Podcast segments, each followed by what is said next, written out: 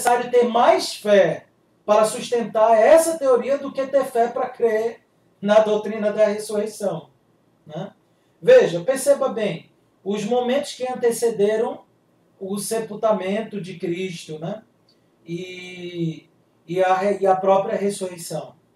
Nós encontramos Cristo suando sangue, seu corpo fraco, debilitado. Ele foi bastante surrado. É, além de ter suado sangue, ele, sangra, ele sangrava através da, da, da do, dos ferimentos ocasionados pelo, pelas chicoteadas. Né? Os chicotes eles, eles feriam de fato a Cristo. Então, Cristo continuava sangrando. Fora isso, Cristo carregou por um tempo uma cruz, que, segundo historiadores, a média do o peso médio de uma cruz né, para a crucificação naquela época era de mais ou menos 90 quilos. Cristo estava com sede, vemos ele pedindo água lá na, na cruz. Uma lança é fincada nas suas, nas suas costelas, atravessando ele, né, o lado dele. É dito que saiu sangue, saiu tanto sangue ao ponto de depois não apenas mais sair sangue, mas sair água. Né? Ou seja, saiu todo o sangue. Depois que ele morre, ele é envolto em um pano, em panos, e tem-se todo cuidado, e a cultura da época, quanto mais honra era dada àquele que morria, mais envolto de pano, mais pomposo era o sepultamento. Sabemos que Cristo ele morreu como um pobre, mas vemos José de Arimateia pedindo seu corpo para dar ele um sepultamento de, de alguém que tem honra para cumprir exatamente Isaías 53, que, que, que, que profetizava isso, né, acerca do seu sepultamento.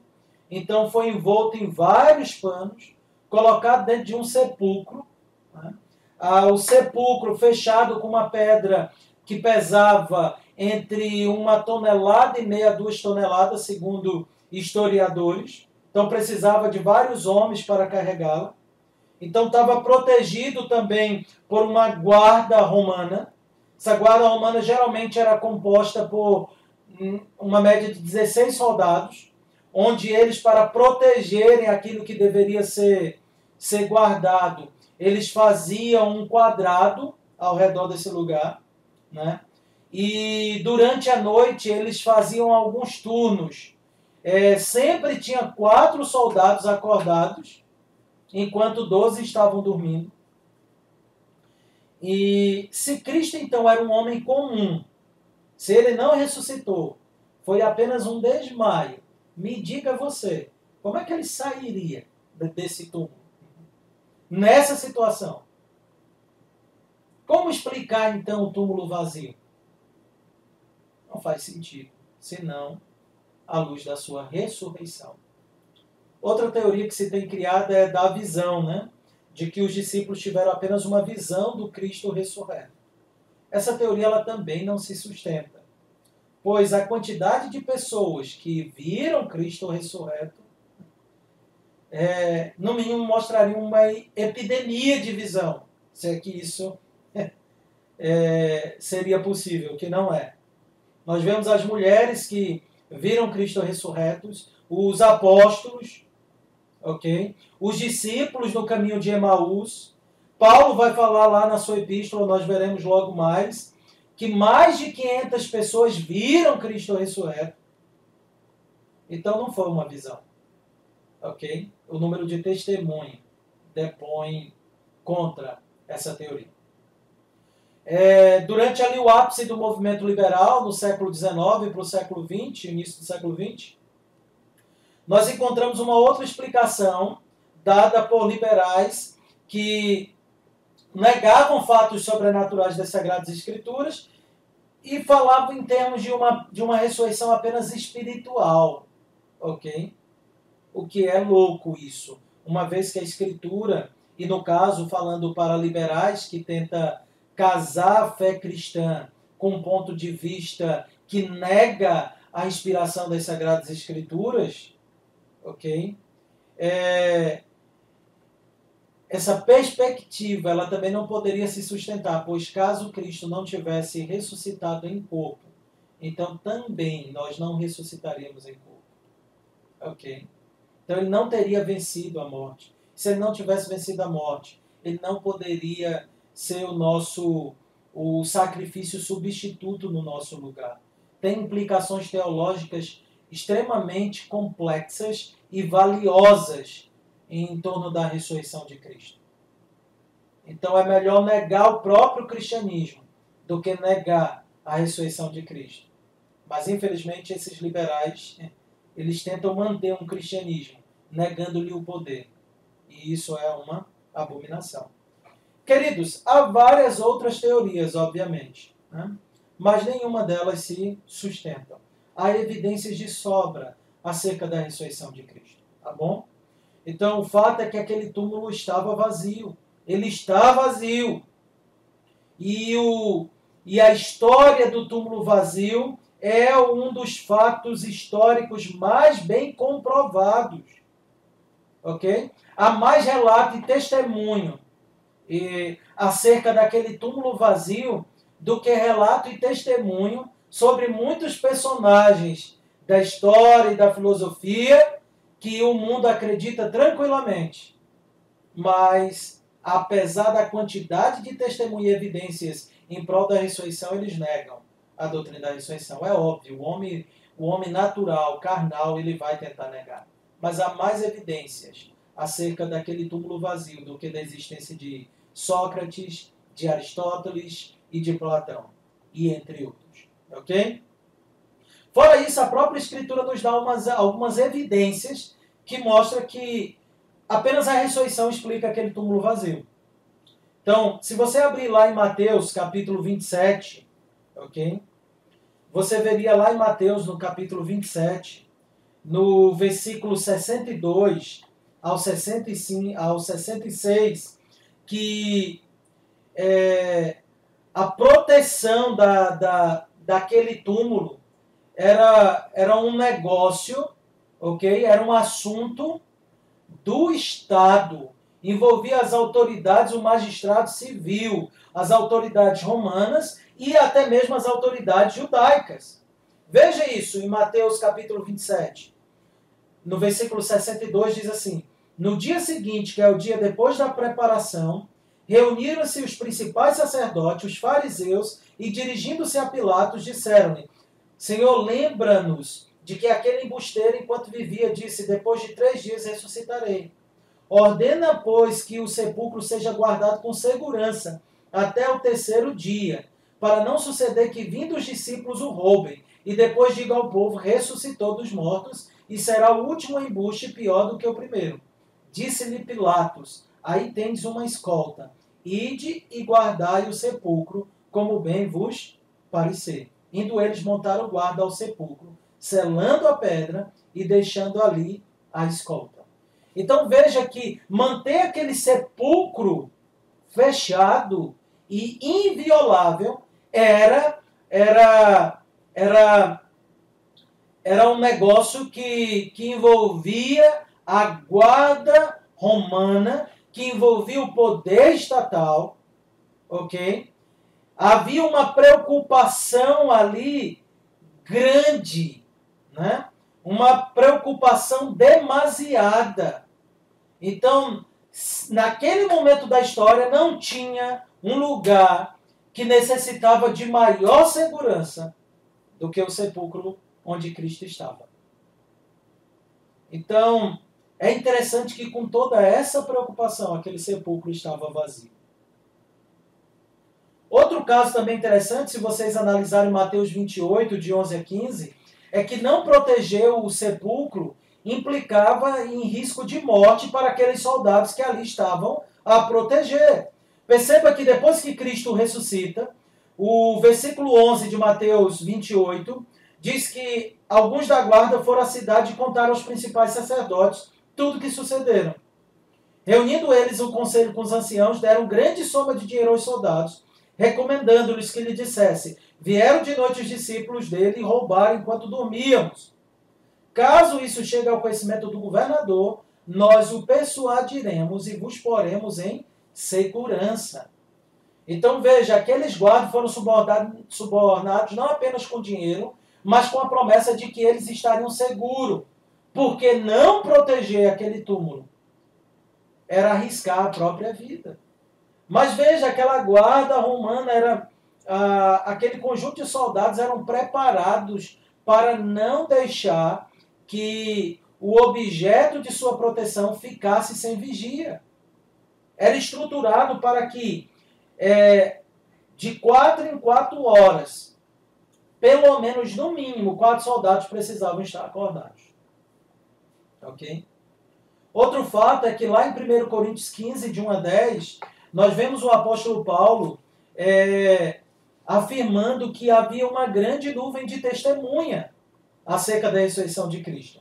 De testemunhas acerca da ressurreição de Cristo. Diz assim, 1 Coríntios 15, ok? Acerca da ressurreição de Cristo. A partir do versículo 3. Antes de tudo vos entreguei o que também recebi, que Cristo morreu pelos nossos pecados, segundo as Escrituras, e que foi sepultado e ressuscitou ao terceiro dia, segundo as Escrituras.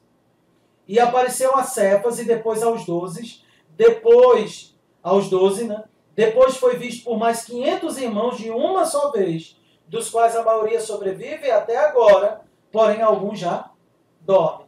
Aí Paulo diz: depois foi visto por Tiago, por todos os apóstolos, e afinal, depois de, todo, de todos, foi visto também por mim.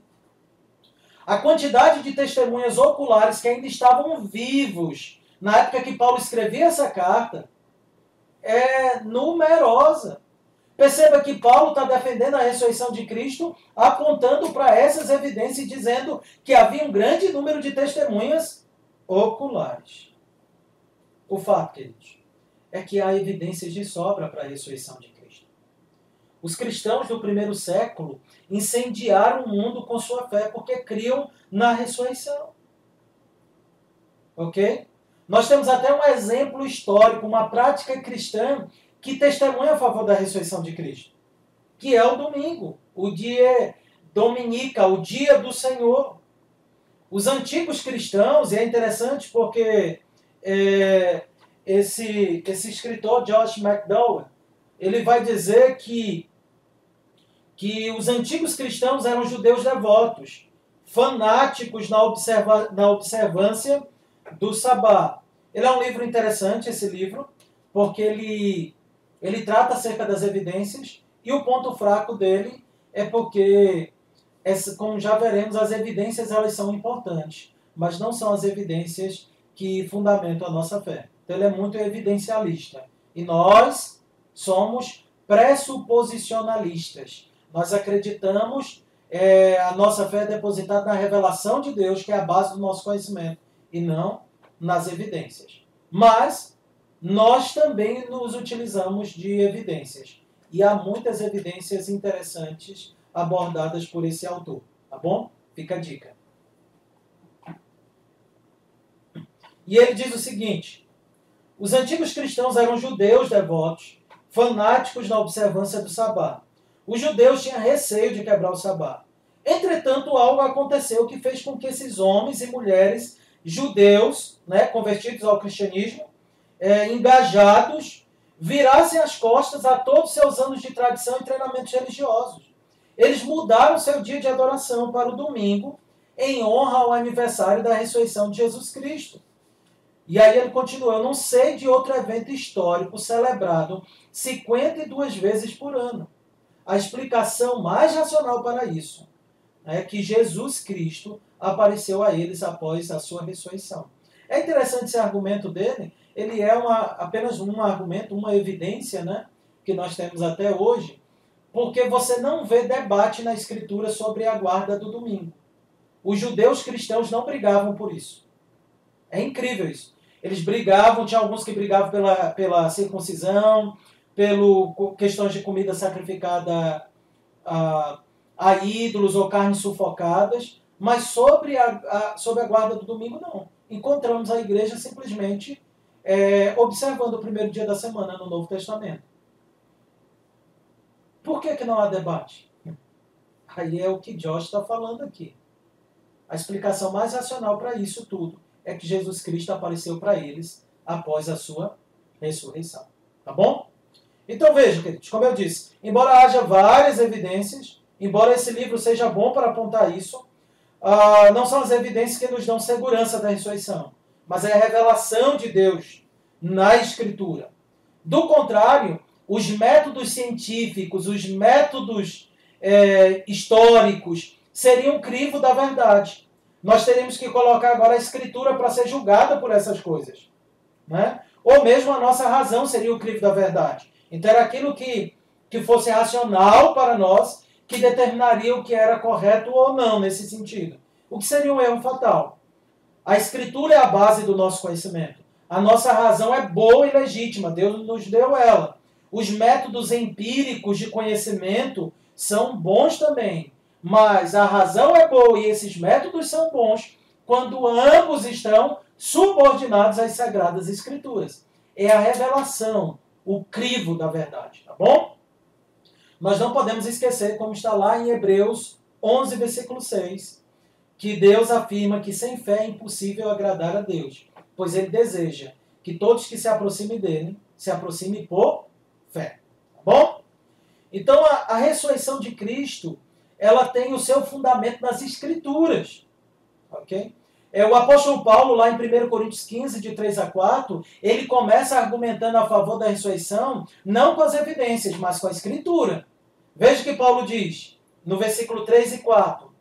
Antes de tudo vos entreguei o que também recebi, que Cristo morreu pelos nossos pecados, segundo as Escrituras, que foi sepultado e ressuscitou ao terceiro dia, segundo as Escrituras. De fato, havia uma promessa de que Jesus não provaria a corrupção, não teria sua alma deixada na morte. Encontramos essa promessa no Salmo 16, versículo de 8 a 10. E o próprio Cristo afirmou que ressuscitaria no terceiro dia. E onde é que Cristo fundamenta isso? Veja lá Mateus 12, 40. Encontramos Cristo dizendo: Porque assim como esteve Jonas três dias e três noites no ventre do grande peixe, assim o filho do homem estava três dias e três noites no coração da terra. Então, quando Cristo diz isso, ele está citando Jonas 1,17, que afirma: Deparou o Senhor um grande peixe para que tragasse a Jonas, e esteve Jonas três dias e três noites no ventre do peixe. E Cristo usa essa história para dizer que essa história estava apontando para a sua morte e ressurreição, hum, sua ressurreição no terceiro dia. Ok? E o Novo Testamento ele é abundante em afirmar a ressurreição de Cristo tanto colocando a ressurreição como fundamento da nossa fé, quanto descrevendo a própria ressurreição, falando dela. Ó, Mateus 28 trata da ressurreição de Cristo, todo o capítulo. Marcos 16 também. Lucas 24 também, todo o capítulo. João 20, capítulo 20, também sobre a ressurreição de Cristo. Em Atos 9, de versículo de 1 a 9, encontramos Cristo ali ressurreto. Então a Escritura como um todo fundamenta e afirma a ressurreição de Cristo. A ressurreição de Cristo é uma doutrina bíblica e é por isso que nós acreditamos nela. Ok? E além disso, ela é uma doutrina que tem muitas evidências constatáveis. Tá bom? Dito isso, queridos, um próximo ponto nesse nosso estudo é tentar entender quem é o autor da ressurreição. Quem é que ocasiona a ressurreição de Cristo? A resposta é simples: a ressurreição de Cristo é uma obra trinitária. Tá bom? Vamos ver isso em alguns textos. Primeiro, a ressurreição de Cristo é uma obra do Pai. Abra lá em, em Atos 13, versículo 30 a 35. Atos 13, versículo 30 a 35. Diz assim: Atos 13, versículo 30 a 35. Diz assim o texto sagrado: Mas Deus o ressuscitou dentre os mortos, e foi visto muitos dias pelos que com ele subiram da Galiléia para Jerusalém, os quais são agora as suas testemunhas perante o povo. Nós vos anunciamos o evangelho da promessa feita aos nossos pais, como Deus a cumpriu plenamente a nós, seus filhos, ressuscitando a Jesus. Veja, Deus aqui não está se referindo à Trindade como um todo, mas ao Pai. E qual é o exemplo? Veja, é dito que Deus ressuscitou a Jesus. O Pai ressuscitou a Jesus Cristo. Tá bom? É, como também está escrito no Salmo 2: Tu és meu filho, eu hoje te gerei. Então, o Salmo 2 é citado aqui essa parte, não para falar acerca da eterna geração do filho, como essa passagem é usada, mas para se referir à ressurreição. Então, veja a linguagem: Tu és meu filho. Quem está falando? O Pai. Eu hoje te gerei. Aqui está dizendo, é como se quisesse dizer: Tu és meu filho. Eu hoje te trouxe dentre os mortos. Te ressuscitei. E que Deus o ressuscitou dentre os mortos para que jamais voltasse à corrupção. Desta maneira o disse: Cumprirei a vosso favor as santas e fiéis promessas feitas a Davi. Por isso também diz em outro salmo: não permitirás que o teu santo veja corrupção. Quem foi que ressuscitou Jesus? O Pai. Tá bom? Mas abra lá sua Bíblia em João, capítulo 10, versículo 17 a 18. João 10, versículo 17 a 18. Nós leremos o seguinte. João 10, versículo 17 a 18. Por isso o Pai me ama, porque eu dou a minha vida para reassumir. Ninguém a tira de mim. Pelo contrário, eu a espontaneamente a dou. Tenho autoridade para entregar e também para reavê-la. Este mandato recebi de meu Pai. Então a ressurreição de Cristo também é uma obra dele. Ele diz que dá a sua vida e ele tem autoridade para reavê-la, da parte do próprio Pai. Então a ressurreição é uma obra do Filho. E a ressurreição também é uma obra do Espírito Santo. Abra lá Romanos capítulo 8, versículo 11. Romanos capítulo 8, versículo 11, nós lemos: Se habita em vós o espírito daquele que ressuscitou a Jesus dentre os mortos, esse mesmo que ressuscitou a Cristo Jesus dentre os mortos, vivificará também o vosso corpo mortal por meio do seu espírito que em vós habita. Então veja, olha o paralelo aqui. O paralelo é que o Senhor, né, e aqui nós vemos uma, uma referência ao Pai, que o Pai ressuscita, vai ressuscitar os nossos corpos por meio do seu do seu espírito. Vai vivificar o nosso corpo mortal. Aqui é uma linguagem para dizer que nós é, venceremos o pecado, ok? Então, por meio de quem? Do Espírito. O Espírito que vivifica o nosso corpo e que nos ressuscitará na consumação é, é o mesmo Espírito que vivificou também o Senhor Jesus Cristo a doutrina da ressurreição, né? A ressurreição, ela é uma obra do Pai, do Filho e do Espírito Santo. Quem é o autor da ressurreição, então? A Trindade Santíssima. Ok? Dito isso, queridos, vamos para as implicações do túmulo vazio. Tá bom? E são várias implicações. Talvez a gente não consiga explorar todos os textos bíblicos, mas eu vou citá-los aqui, tá bom? Para não ficar é, grande demais o nosso estudo. Então, quais são as implicações do túmulo vazio? Por que Cristo ressuscitou? Ou melhor, o que, que a ressurreição de Cristo implicou de fato? Então, uma primeira implicação é que a ressurreição de Cristo ela declara que Jesus é o Messias. Ela é prova do messianismo de Jesus. Por meio da ressurreição, o Senhor Jesus Cristo, então, é coroado como Cristo e Senhor. Essa é a declaração das Sagradas Escrituras. Quando nós abrimos lá em Atos 2:36, nós lemos Atos 2:36. Esteja absolutamente certa, pois, toda a casa de Israel, de que a este Jesus que vós crucificaste, Deus o fez Senhor e Cristo. Quando que fez Senhor e Cristo? Quando ele ressuscitou. Se lembra também de Filipenses 2:5, que diz que ele, subsistindo na forma de Deus, não julgou como usurpação ser igual a Deus, antes a si mesmo se esvaziou, tornando-se servo até a morte morte de cruz. Aí diz, pelo qual Deus também sobremaneira o exaltou. A ressurreição de Cristo é parte da exaltação de Cristo. Então, o primeiro momento que vemos Cristo sendo exaltado é quando ele é trazido dentre os mortos. Nós já vimos que essa é uma obra trinitária. Ele gera a vida em si, ele, ele, ele retoma a sua vida, né? ele tem poder sobre a morte. O Pai está trabalhando na sua ressurreição e o Espírito Santo. Então, isso tudo faz parte da da exaltação de Cristo. E a evidência de que ele é o Cristo, de que o Pai aceitou o seu sacrifício, é porque ele então ressuscita. A sua ressurreição então aponta para a provação do Pai de que ele de fato é o Messias, o ungido, aprovado por Deus. A ressurreição de Cristo também aponta para a obra mediatorial de Cristo. É uma declaração né, do poder e do valor de sua morte. É como vai dizer Herman Bavinck, é o amém do Pai sobre o estar consumado do Filho. É o Pai dizendo é, ao Filho: a tua obra foi perfeita, eu aceito, ela é agradável a mim. Ok? E, ou seja, o teu sacrifício, a tua mediação, ela é aceita. Não é à toa que após a doutrina da, da ressurreição, segue-se a doutrina da ascensão, que é quando Cristo assenta-se à direita, à destra do Pai. E ali então ele é o nosso intercessor.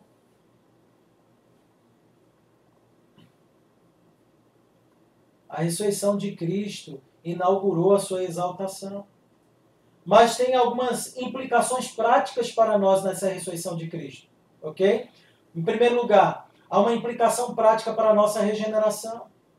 Você deve se lembrar que a nossa regeneração, o ato de dar nova vida, é falado em termos de vivificar. Ele vos deu vida estando vós mortos.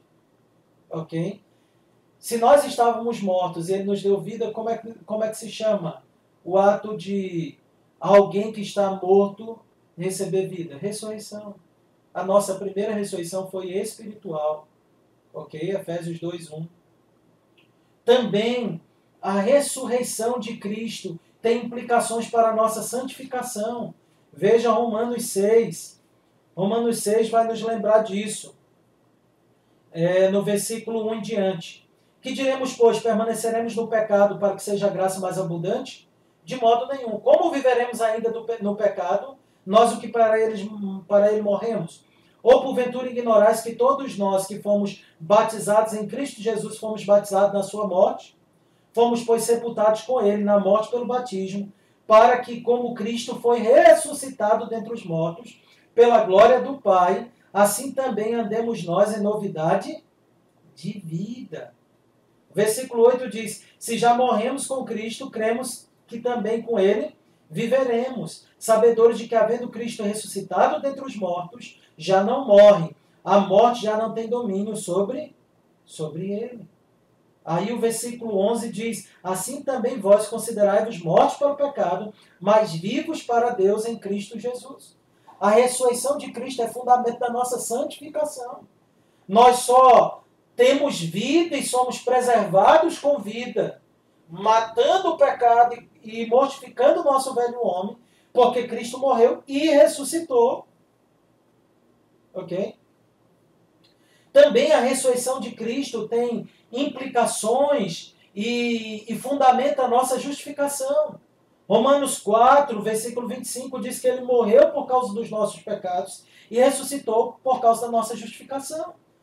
Em outras palavras, nós não seríamos aceitos diante de Deus, diante do Pai, se Cristo não tivesse ressuscitado. Se Cristo não tivesse ressuscitado, estávamos mortos nos nossos delitos e pecados e ainda estávamos com a culpa diante de nós. É verdade que pela sua morte ele paga o preço, mas ele não nos justifica se não também através da sua ressurreição. Então só somos declarados justos porque Cristo ressuscitou. Tudo que nós fazemos só é aceito por Deus porque Cristo ressuscitou. A ressurreição de Cristo também é o fundamento da nossa ressurreição. Se lembra de Efésios 2, é, a partir do versículo 4, que vai, que vai nos dizer o seguinte: Mas Deus, sendo rico em misericórdia por causa do grande amor com que nos amou, estando nós mortos em nossos delitos, nos deu vida juntamente com Cristo, pela graça sois salvos. E juntamente com Ele nos ressuscitou e nos fez assentar nos lugares celestiais em Cristo Jesus. Nós só ressuscitaremos é, fisicamente porque Cristo ressuscitou. Por isso, lá em 1 Coríntios, nós lemos lá 1 Coríntios capítulo 15, versículo 13 e versículo 20 a 22, que é a ressurreição de Cristo que fundamenta a nossa ressurreição. No versículo 13 de 1 Coríntios 15 vai dizer que se ele não ressuscitou, então os mortos não ressuscitarão. Mas se Cristo ressuscitou, nós ressuscitaremos. E aí o versículo 20 a 22 diz que ele de fato ressuscitou, sendo as primícias dos que dormem. Então, como a morte veio por um homem, a vida também vem por um homem, e é por meio de Cristo Jesus. A morte dele e a ressurreição dele é a garantia da nossa ressurreição física e corporal ressuscitaremos porque ele ressuscitou e ressuscitaremos à semelhança da sua ressurreição. A, a ressurreição de Cristo também tem fundamento para a guarda do dia do Senhor. Primeiro dia da semana a gente já viu isso. A nossa confissão de fé no capítulo 21 vai nos dizer que desde a ressurreição de Cristo até o fim do mundo, o sabá agora é no primeiro dia da semana porque Cristo ressuscitou. E vimos como isso impactou de tal maneira a igreja primitiva que não havia debate sobre essa doutrina. Porque eles eram testemunhas oculares que Cristo ressuscitou. E a ressurreição de Cristo inaugura o nosso descanso. É a nova criação. Assim como Deus criou todas as coisas em seis dias e no sétimo descansou. A obra da recriação o nosso Senhor Jesus Cristo garantiu o nosso descanso para todo sempre por meio da sua ressurreição. A partir daí, vemos lá em Atos 20, versículo 7, que a igreja se reúne no primeiro dia da semana para cear. Vemos Paulo dando ordens em 1 Coríntios capítulo 16, após falar da ressurreição de Cristo e da nossa ressurreição, para que as coletas para os santos fossem, fossem feitas no primeiro dia da semana, porque é o dia da ressurreição, é o dia da adoração. Vemos João no capítulo 1 de Apocalipse, versículo 10, chamando então o domingo de dia do Senhor. A expressão grega usada por João em Apocalipse 1:10 vai dar origem nas versões latinas da Bíblia à palavra domingo, tá? que vem da expressão die dominica. Então a palavra domingo do nosso calendário significa literalmente dia do Senhor. O dia da ressurreição. Nós não comemoramos a ressurreição de Cristo uma vez por ano, na Páscoa judaica, ok? Há um texto que vai, vai ser disponibilizado hoje para vocês, para que vocês entendam também que a Páscoa, é, a verdadeira Páscoa, ela ocorre na Santa Ceia e a ressurreição de Cristo ela é celebrada todo dia do Senhor.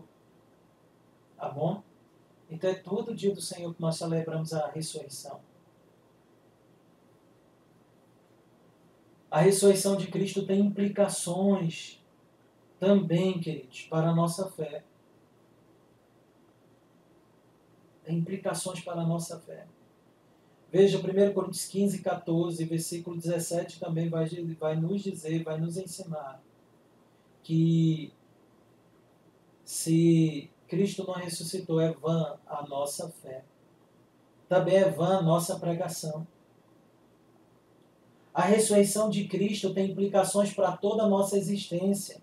1 Coríntios 15, 19 diz que se a nossa esperança se limitasse apenas a essa vida, nós seremos os mais infelizes de todos os homens.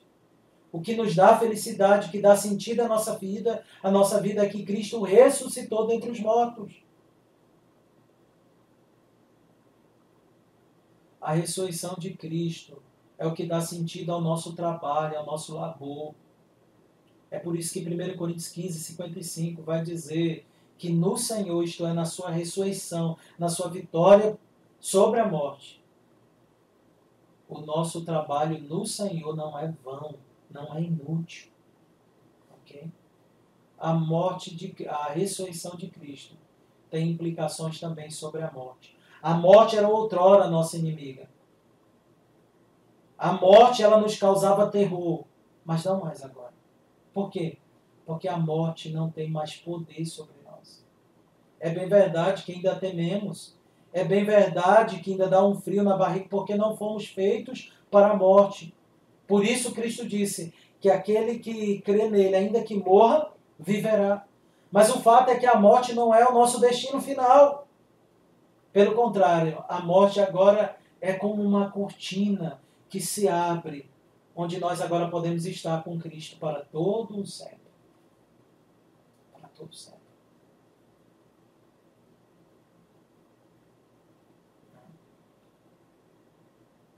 Então a morte é nossa passagem, é a porta para uma, uma para todo sempre com o Senhor. A ressurreição de Cristo, queridos, tem implicação para todas as áreas da nossa vida. Ela que colore, ela que dá cor, né? ela que vem colorir a nossa vida.